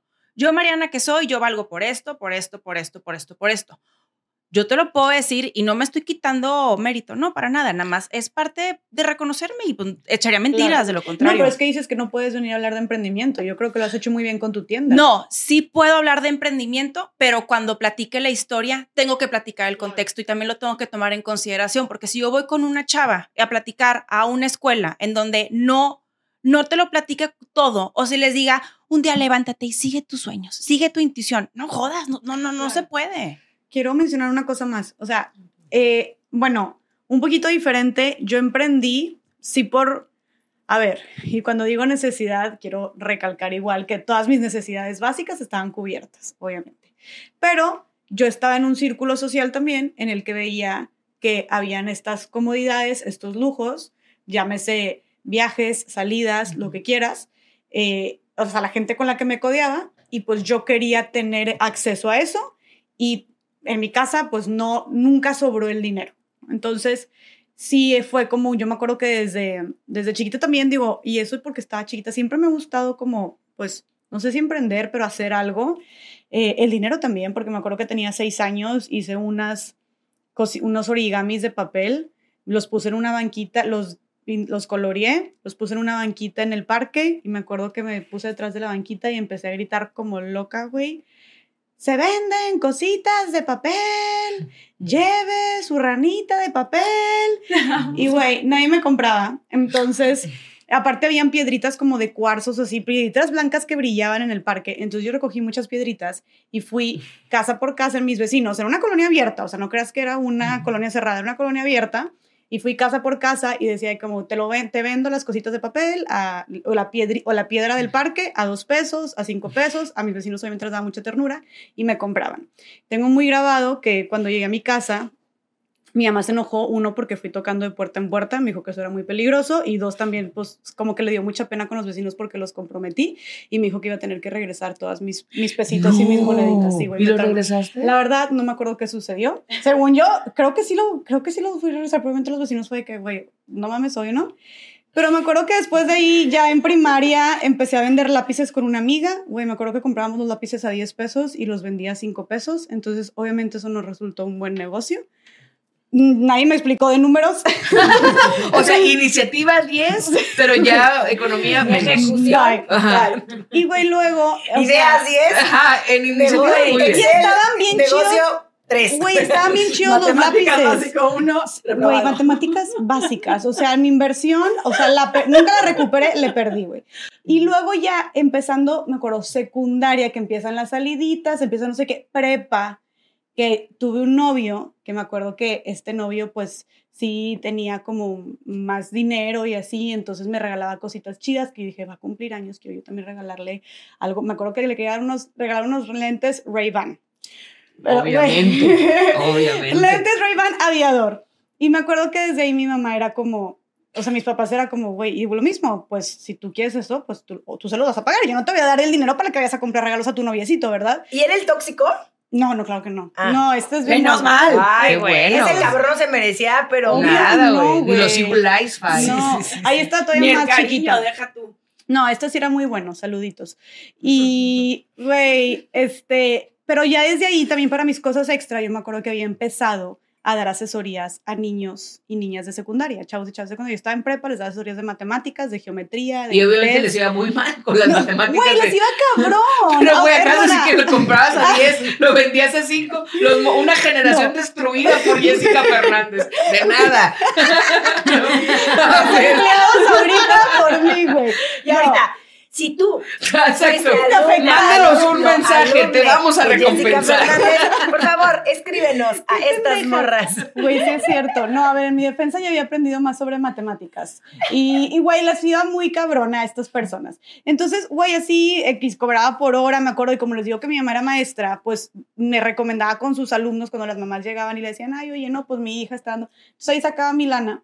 Y luego ya, eh, siento, me acuerdo que pues mis amigas, me acuerdo que fue un viaje de graduación en la prepa, que todo el mundo se iba a Cancún por el viaje de graduación pues yo no pude ir porque pues no, o sea, no, no sobra el dinero y en ese entonces yo tampoco estaba en, en mis, en mis emprendimientos, pues no, no me iba muy bien, entonces X.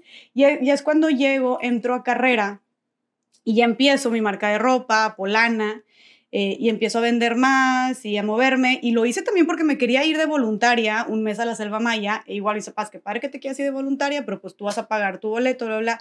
Y por eso empiezo a, emprender. O sea, realmente empecé por una causa muy bonita, más allá de lo que opinemos del voluntariado, no. En ese momento tenía 10, 10, 18 años y me interesaba mucho irme.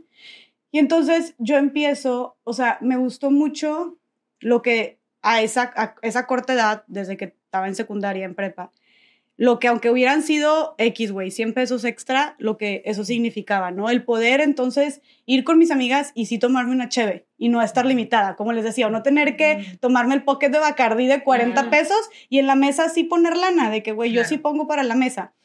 Estuvo padrísimo y creo que un momento en el que fue así como la realización de mi vida y, y lo veo como un mérito muy grande que viví fue cuando a los 21 años me pude comprar mi carro. Qué chingón. Que, güey, era un carro viejo, muy viejo, que le compré a un tío que lo tenía ahí arrumbado en su cochera, que tuve que di un, una- un pedacito y el resto alguien me lo prestó y se lo iba pagando al mes. Pero, güey, me había comprado mi carro, ¿sabes? Y digo, en ese momento yo me acuerdo que estuve yendo a la universidad de Aventón, me acuerdo que llegué, la verdad no es algo que solía hacer, pero que llegué a, su- a subirme al camión o que era de que, ay, amiga, dame ride, porque mis amigas tenían carro, porque sus papás les habían comprado carro. Em, y yo me acuerdo que decía, güey, me vale, de que yo ahí valoré tanto el wow el tener un carro. O sea, me encantaría tener un carro, me vale madres qué carro sea, me encantaría tener un carro. Entonces, cuando me compro este carro, güey, yo me sentía que iba en el pinche carro convertible más mamón del universo porque me podía mover a donde yo quisiera cuando yo quisiera. Ya terminé de pagar mi carro, o sea, digo, me lo compré a los 21, lo terminé de pagar como dos años después, creo. Y listo, fue mi, fue mi primer carrito y la neta, ahí yo dije, güey, no mames que a mis 21 años me puedo comprar mi carro, de que qué chingón. Sí, pero al final de cuentas también eh, el, el cómo vamos, eh, cómo nuestro contexto nos va un poquito orillando o, o no forzando, porque no es que lo hicieras a fuerza, pero sí como orillando tomar decisiones de, a ver, yo quiero esto porque mi contexto me, me pide o porque quiero ser parte de esto. Y entonces vas tomando decisiones, en, o sea, acercándote a eso, ¿no? Que también por eso es, es bien importante tenerlo como claro. Es como, a ver, quiero esto porque estoy en este, en este medio. Y Manda. ahí, perdón por insistir, como que desde ese lugar, en este tema en particular, más allá de los contextos, y es alguien de quien mencionamos mucho, pero si yo pienso, por ejemplo, en el caso de Eufrosina Cruz, es una mujer zapoteca de Quiegolani, eh, este municipio en Oaxaca, vivía en una montaña, muy alejada de todo. Llegaba un maestro Joaquín y Joaquín no dormía en el piso, dormía en un catre y, en palabras de Eufro, tenía unas chanclas más chingonas que las de ella y ella quería un día tener mejores chanclas. Mm. O sea, y creo que en algún episodio lo comenté cuando decía, los seres humanos aspiramos a pertenecer, aspiramos a tener siempre algo mejor, estamos diseñados para sobrevivir. Entonces, no importa el contexto, cuando ves que algo se ve mejor, ligera, ese mejor, no importa la dimensión, te, a, a muchos, se me puede decir la mayoría, los motiva a aspirar a conseguirlo. Y creo que el problema está, es cuando el sistema, de nuevo, te limite las posibilidades, pero sí no quiero que invi- invisibilicemos el hecho de que sí hay esa aspiración, de que sí hay un deseo, si no, no habría migrantes queriendo buscar mejores oportunidades en Estados Unidos para tener un mejor sueldo, para sostener, etcétera, etcétera. Entonces, eh, yo quería agregar un punto porque me causa mucho conflicto la situación en la que estamos hoy con el discurso político con que creo que hay muchas cosas en las que se tiene que trabajar como sociedad en su totalidad y creo que la división no nos suma en nada, o sea, de nuevo, ¿por qué esta mesa? Porque vamos aprendiendo unas de otras en todo tipo de cosas. Y hace mucho un activista haitiano, Matías Pierre, me dijo, un país sin esperanza es un país sin futuro. Entonces, si yo no aspiro a que esta realidad algún día pueda cambiar, me voy a quedar en el mismo lugar.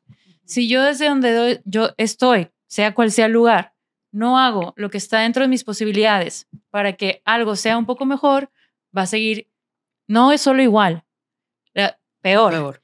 Quiero hacer referencia a dos programas porque también es para mí importante que hablemos desde la construcción, de lo referente de lo que sí funciona, de lo que también está sumando, de lo que está intentando a que las cosas sean distintas. Hay un programa increíble que se llama Diseño el Cambio de Educar Uno, que existe desde hace más de 10 años, ha impactado a más de 100 mil niños y niñas en este país. Es un programa que nace en la India.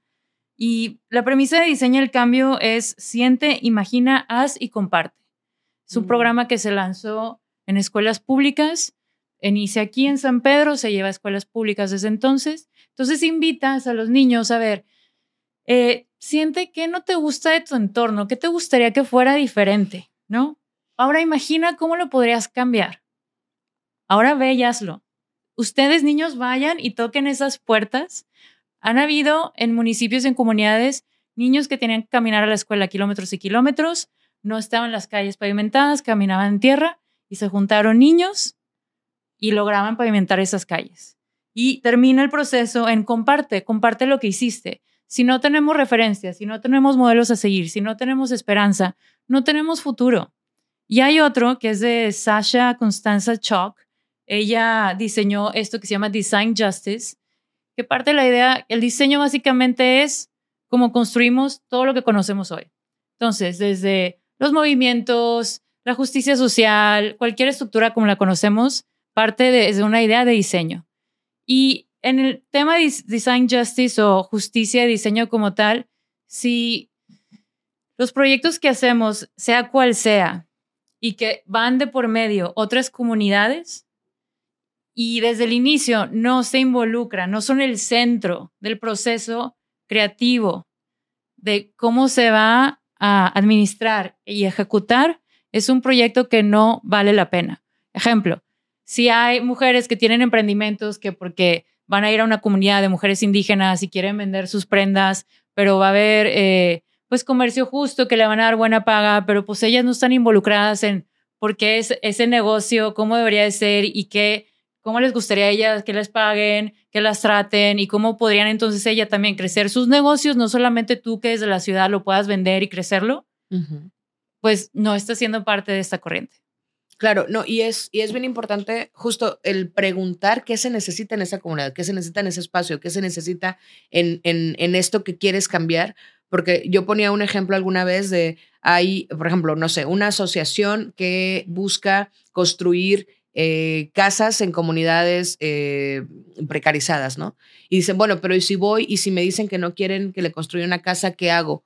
Yo decía, pues no le construyas una casa, pregúntale qué necesita. Quizá no necesiten, le gusta su casa cómo está, porque además las casas que están construidas, por ejemplo, de adobe, están estratégicamente construidas porque son calientes en invierno y frías en verano. No es porque, o sea, ya lo hacíamos bien antes, ¿no? Entonces, es como si no quieren una casa, a lo mejor lo que necesitan es una escuela o un hospital o pavimentarle o no pavimentarle, pero eh, empedrarle, no sé. Entonces, es muy importante que, que justo desde ese privilegio de ir a cambiar para no hacer, para no convertirnos en salvadores blancos, no vayas a decirle lo que tú crees que necesitan. Pregunta qué necesitan. Eh, nada más quiero, o sea, como volver al tema, porque de, de cómo esto nos está dividiendo, porque la verdad, siendo, siendo muy honesta, no pude evitar sentirme como que ahorita les estaba contando un poquito de, de mi historia muy resumida, de que básicamente emprendí por esta necesidad de poder em, tener esas cosas que estaba viendo a mi alrededor que mis papás no me podían dar en ese momento. Y no puedes evitar sentir ansiedad de que dije, güey, me van a cancelar por esto. O sea, me van a, juzgar que lo tuyo no es importante. A juzgar porque, güey, eres una pendeja que estás diciendo que no pudiste ir al viaje de graduación a Cancún con tus amigos. Uy, güey, yo ya sé que lo estoy diciendo desde un pinche privilegio enorme, pero en ese entonces, a mis 17 años, y veía que toda mi, toda, toda mi generación estaba yendo ahí, uy, claro que yo estaba de que, güey, no mames, es lo que más quiero es estar con ellos, ¿no?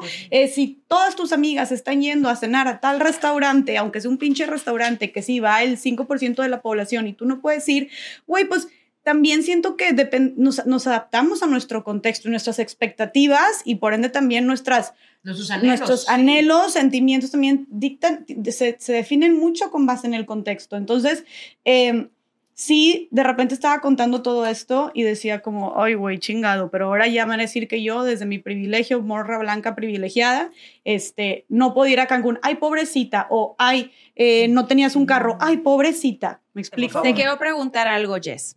En ese momento, en el contexto de todo lo que nos acabas de platicar, ¿tú qué sentías? Güey, pues envidia, tristeza, impotencia. Ok, creo que algo que pasa en muchas ocasiones y por eso me gusta traer estos temas sobre la mesa es que al final del día todos, independientemente el estrato socioeconómico cultural en el que nos encontremos, algo nos duele, algo nos pesa, por algo sentimos impotencia, tristeza, enojo, envidia. Y es como si yo me pusiera a comparar los dolores. Que yo llegue y te diga, ay, se murió mi perro y estoy tristísima y no me puedo levantar del sillón. Pero que llegue una persona y me diga, ay, no la friegues, a mí se me murió mi mamá. O sea, ¿tu perro qué? O sea, como así no, e- el dolor es tan relativo y no podemos ponernos a comparar. También hay cosas que nos pesan que no podemos ponernos a compararlas y nos duelen. Y yo creo que nos duelen igual.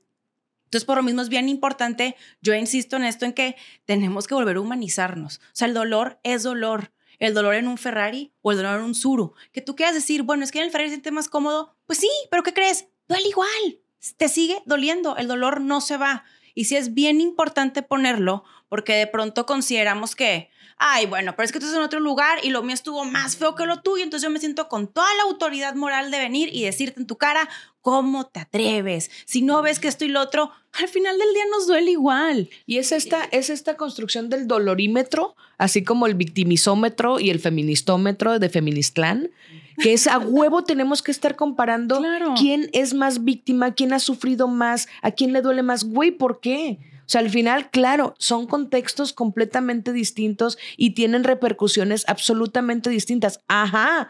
Pero eso no quita que en ese momento eso que estaba pasando me causaba a mí tristeza, me hace sentir menos, me hacía sentir eh, eso, dolor, y porque va a ser menos el mío. O sea, creo que es, es justo, y otra vez, ahorita te, te- doy la palabra, pero es justo eh, para empezar ya a cerrar, por lo que queríamos hablar de este tema, porque de eso se trata estas morras. Se trata de poner los contextos distintos, pero entender que lo mismo que le puede doler a Jessica no haber ido a su viaje de graduación, porque todos estaban yendo y porque en ese momento era lo que deseaba, le puede doler a la Chávez que se le perdiera la chequera o le puede doler a Bárbara que no le dieran en ese momento el, el dinero que necesitaba para irse de viaje o me puede doler a mí que me tuviera que tragar la sardina cuando no me gusta o le, o sea, al final de cuentas hay muchas más similitudes de las que creemos, pero estamos tan empeñados en ver las diferencias que entonces no podemos construir a partir de ahí. Desde las diferencias, eso ya lo hemos visto, no se construye. Entonces, Romy, perdón. Este, ya no sé ni qué iba a decir. Ven, estoy como frita el episodio de hoy, ¿no es cierto? No, sí, sí, sí, ya Sí voy a sé, sí sé. No, y que además, no, y que además el mundo del internet se ha encargado todavía de echarte más en la jeta. Del el internet de tú- las cosas. El internet de las cosas. El, ¿cómo, Tú cómo sabes lo que es el Tú internet. sabes lo que es el internet de las cosas. Em, se, se ha encargado el internet de las cosas de señalar y de juzgar qué sí es importante y qué no es importante. ¿No? Y lo vemos todo el tiempo, por ejemplo, cuando una celebridad o alguien famoso que tenía absolutamente todo en su vida se suicida. O sea, es como, pero ¿cómo? Si, es mi- si era millonario y mira tan guapo y bla, bla, bla. ¿Cómo, cómo pudo haber sucedido? Es como, sí, güey, pero había cosas dentro de esa persona en su cabeza que fueron, que pesaron más que todo lo externo o que todo lo que nosotros pudiéramos observar. Entonces, por favor, no seas esa persona que va y juzga, no sabes lo que está viviendo esa persona y, y, y esto que, esta historia que platicabas, Jess, eh, que además, gracias por compartirla porque creo que sabe demasiado delicioso cuando tú empiezas, uno, a ser dueña de tu dinero y a decidir sobre qué gasto y qué no gasto. Y eso yo creo que de todos los empoderamientos que podrían existir, este pedo de ser dueña tú de tu propio dinero te da un montón de libertad. Que para mí ese es así el de los todos los logros que he tenido en mi vida, ¿no? Probablemente el entender acerca de dinero y el haber dicho, no, no tengo que ser una analfabeta en este tema de las finanzas personales y yo tomar el control y dejar de pensar que el dinero es únicamente de los hombres, a mí me ha hecho cuatro veces más chingona. Porque entonces hoy puedo no solamente darme la vida que yo quiero, afortunadamente, ser mucho más inteligente en, qué, en, qué, voy a invertir, ¿sabes? Y no darle la responsabilidad ni a mi pareja, ni a mi papá, ni a otra persona, güey. O sea, ya también es como hablamos todo el tiempo de dueña de tus propias decisiones. Y si netas le preguntamos a muchas mujeres como, ¿cómo están tus finanzas? Mm, o sea, ¿en, por eso la violencia económica es una de las violencias por que supuesto. más se hacen en, en estos roles. Me gustaría cerrar, ¿sí? ¿Puedo decir otra cosa antes, de, antes de empezar a cerrar? Quiero nada más volver, perdón que insista, pero es que justo lo estábamos diciendo contigo antes de, antes de grabar, como, güey, ya en todo lo que decimos tenemos que decir pero en todo, absolutamente todo es de que desde mi privilegio, yo sé que desde mi privilegio y es como, güey, ya, a la chingada, sabemos que tenemos que, está súper es súper importante hacernos conscientes de nuestro privilegio, pero siento que más cuando estamos hablando de problemáticas sociales, o sea, cuando estamos hablando de, de propuestas, de soluciones, de iniciativas, pero, güey, si te estoy contando que me fui a, que me voy a ir a Islandia con mi novio en un mes, es como, sí, yo sé que desde mi privilegio me voy a ir a Islandia, es como, güey, o sea, ya, o sea, siento que estamos llevándolo también eh, a, a, un extremo el discurso, que creo que es necesario también, pero al grado en que tenga mujeres tan chingonas enfrente de mí, en más allá del rosa, que tienen historias de vida súper cabronas y que tanta gente las demerite, las desacredite,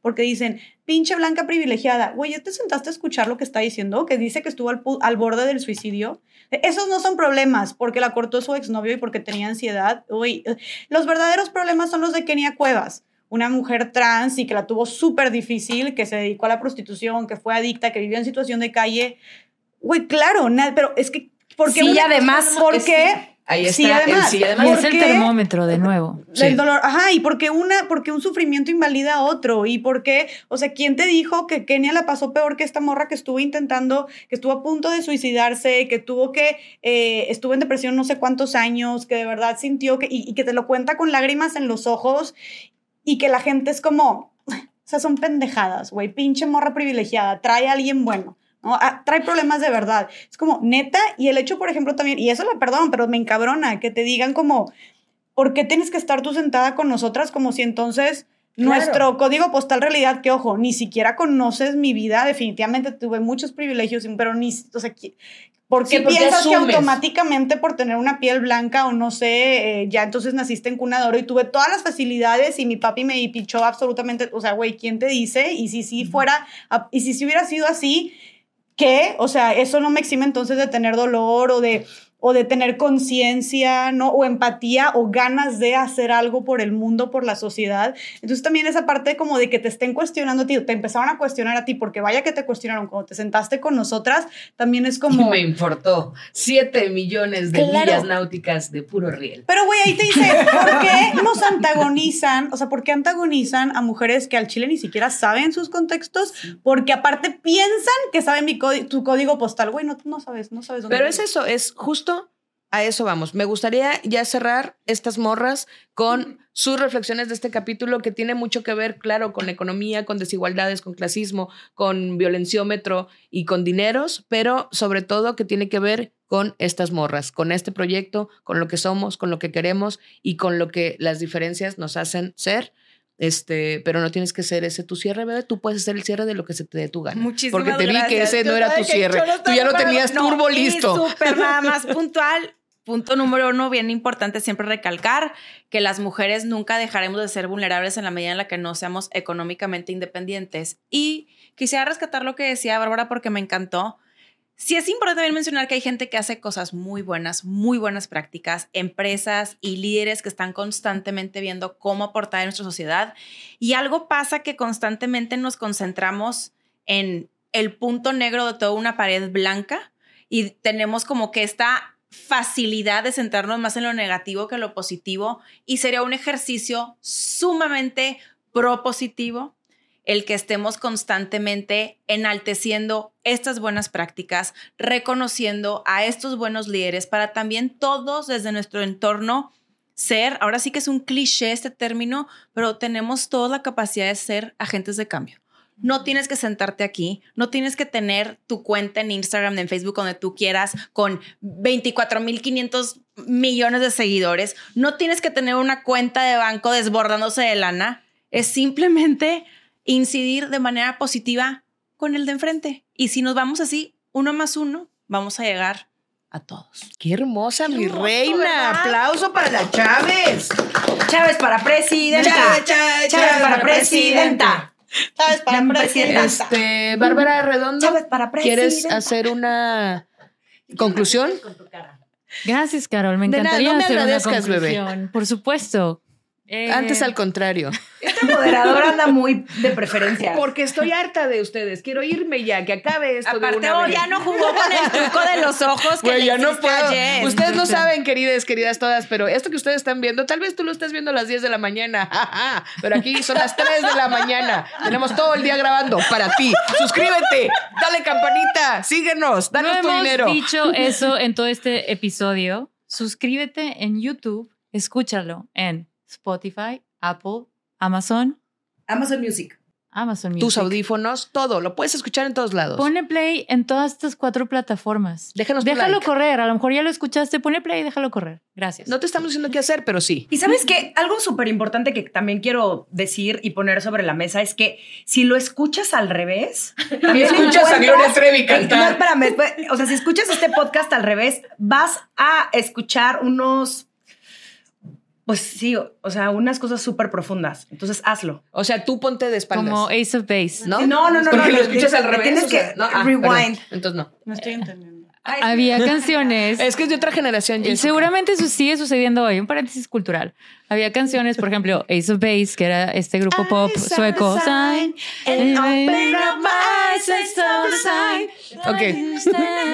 Ok. Ok. Y tú le Gran ponías en el cassette. Bueno, yo tenía el CD, pero sí, lo ponías el cassette para atrás, te, había mensajes subliminales. Como Así- así es como debes obedecer, morras. debes obedecer. Güey, sí, sí. ¿Te acuerdas? Me había acordado, el debes ¿No te obedecer. debes obedecer? Ok, ese es otro episodio. Páguenos, en Patreon se lo vamos a decir. tu conclusión, bebé. Mi conclusión, definitivamente, y lo vamos a repetir muchísimo en estas morras, el dinero es la mejor protección que puede tener una mujer en muchísimos sentidos. No lo minimicen. Tu dinero, tu poder, tu decisión. Y creo que para llegar ahí tienes que empezar con adueñarte de tu historia. O sea, no es como que de pronto, ah, ya, soy dueña de mi dinero. No, te tienen que caer mil veintes de muchísimas cosas. ¿Cómo me enseñaron a relacionarme con el dinero? ¿Qué historias me contaban de niña? ¿Qué me decían que estaba bien y que estaba mal? Los que tienen dinero son los malos, entonces mejor no te lleves con ellos. Muchísimas cosas. Hay bastantes creencias tóxicas que en realidad solamente son limitantes para que no tengamos contacto con el dinero. Muy y bien. Agregaría Qué gran punto, Bárbara. Ese. Sí, no toda la gente que tiene dinero necesariamente es mala, Así es. ni abusiva ni nada. Y a este punto de, de los líderes y los agentes de cambio, creo que hay, hay líderes en todos los espacios. O sea, un líder no necesariamente va acompañado de un puesto, de un director, del activista reconocido internacionalmente. Es bien importante para mí hacer hincapié en eso, porque líder y agente de cambio es desde el lugar en donde estás, tienes la capacidad de transformar tu entorno, sí o sí. Y para cerrar, aquellos que nos escuchan, porque ya sabemos que una que otra gente famosa que tiene plataforma o medios de Te comunicación. estamos hablando a ti, Talía. Y a ti, Sara Maldonado. Ah, Nos ¿cómo? sigue ya Sara Maldonado. Bueno, y también usen sus plataformas para compartir no solamente mejores prácticas, pero ejemplos, liderazgos, formas de construcción. Una de las razones por las cuales también estamos como estamos es que los medios de información de este país no han hecho la chamba porque llevo yo 15 años trabajando, dando a conocer estas personas que están intentando hacer otro tipo de proyectos, de narrativas, de formas de vivir. No están hablando de esas personas. Hay que hablar, ustedes que tienen estos medios, por favor, denle un espacio bien importante a los emprendedores sociales, a los activistas, a quienes tienen nuevas propuestas de modelos educativos y más. Gracias, BBD. Eh, bravo también para ver cómo chingados, ¿no? Aquí aplaudimos mucho. Eh, Jessica Fernández, tus conclusiones a esta hermosa mesa. Pues sí, creo que nada más llevarnos la reflexión de que pues el privilegio no te exime del dolor y de que cada quien tiene, tiene sus luchas y ni una es menos válida o dolorosa que la otra por el contexto en el que estés. Y quedándonos con este tema de, de, usar el privilegio a tu favor, porque a ver, para nada dije que como que ya ciertos discursos es lo que ya me causa problema cuando se lleva a tal extremo para invalidar, desacreditar eh, vivencias de otras personas, pero estoy súper a favor de seguirlo reconociendo, ¿no? Porque justo creo que lo más importante de esto es seguirlo reconociendo para que las personas que lo tienen vean cómo uh -huh. lo pueden utilizar eh, para, el, para, para bien, ¿no? Alguien que creo que lo está haciendo increíble, que está utilizando su privilegio a favor de muchísima gente, eh, que grabé recientemente con ella en Más Allá del Rosa, yo creo que cuando salga este episodio ya, haber salido, ya va a haber salido el episodio Más, Más Allá del Rosa con ella, es Marisa Lazo, fundadora y directora de Pastelerías Marisa, aparte tiburona en Shark Tank. Uy, qué cabrón, o sea, qué cabrón ah, de de ella como habla de que su satisfacción, o sea, si, si factura no sé cuántos millones ha de facturar, para ella como su mayor satisfacción en esos números es que su gente le va a ir mejor. A, a, a, sus colaboradores, como ella, le, como ella le dice, que son más de 1.200 personas. Y ella habla de cómo esta, de, de esta filosofía de, güey, si a mí me está yendo bien, claro. entonces que también a mi gente, a mi equipo le vaya bien, ¿no? Porque muchas veces te empieza a ir bien, o hay tantas, muchísimas empresas, y yo conozco a la gente personalmente, que tu empresa le está yendo cabrón, güey, pero a tu gente le sigues pagando una mm. miseria. La gente que está haciendo que trabaje tu empresa, que claro. genere tu empresa, sí, sí, sí. es como se siguen engrandeciendo todas tus utilidades, pero la gente la sigues dejando con lo más mínimo. ¿no? Estamos hablando de ti, Salinas Pliego. Entonces, güey, y, y, y, justo le pregunté sobre como eh, esta forma de trabajar y dice, es que es una estupidez, si a, si a mí me va, si, si, a, si, a, mí me va bien, que a la gente que está haciendo que a mí me va bien, tam, también le vaya bien. Y aparte, es como un círculo virtuoso porque les va bien, entonces le van a echar muchas más ganas, entonces me va a ir mejor y nos va a ir mejor.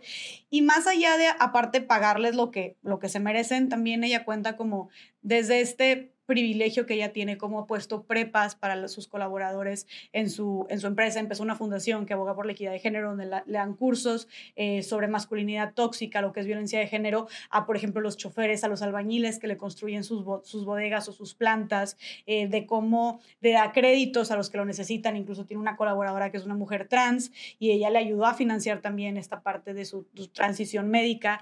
Entonces, güey, cosas bien chingonas que dije, güey, me da tanto gusto que una mujer como tú tenga tanto dinero tenga tantos recursos, tenga tantos contactos, porque eventualmente, y ella cuenta, o sea, está haciendo que otras personas puedan aspirar a más y subir de nivel. Y ahora sí que, como dices tú, esta parte de es imposible y cada vez más difícil que escales o subas de clase socioeconómica, lo están haciendo. Ella también cuenta que con su trabajador, la, la, trabajadora del hogar de su casa o el que era en un momento chofer de su casa, ahora la trabajadora del hogar que antes le ayudaba como a cocinar, ahora es directora de no sé cuántas sucursales, ¿no? Y ahora tiene dos casas y una la renta y se lleva a Cancún a toda su familia. Güey, esa morra escaló y rompió esta norma que es de que ahora casi imposible escalar. El chofer también es director de varias sucursales. Entonces, el que era su chofer en ese entonces. Entonces, güey, qué chingón y qué chingón que la gente con la, la que tenías a tu alrededor cuando empezaste puedas ver cómo avanzar y crecer juntos. Siempre. Lo cual significa que sí hay formas de que la movilidad social funcione. Y sí Entonces, hay personas sí, entregándose y dedicándose a que eso suceda. Y ojo, perdón, una cosa, ella no nació con ese imperio. Ella, lo, ella empezó haciendo sus, sus, sí tenía una mujer,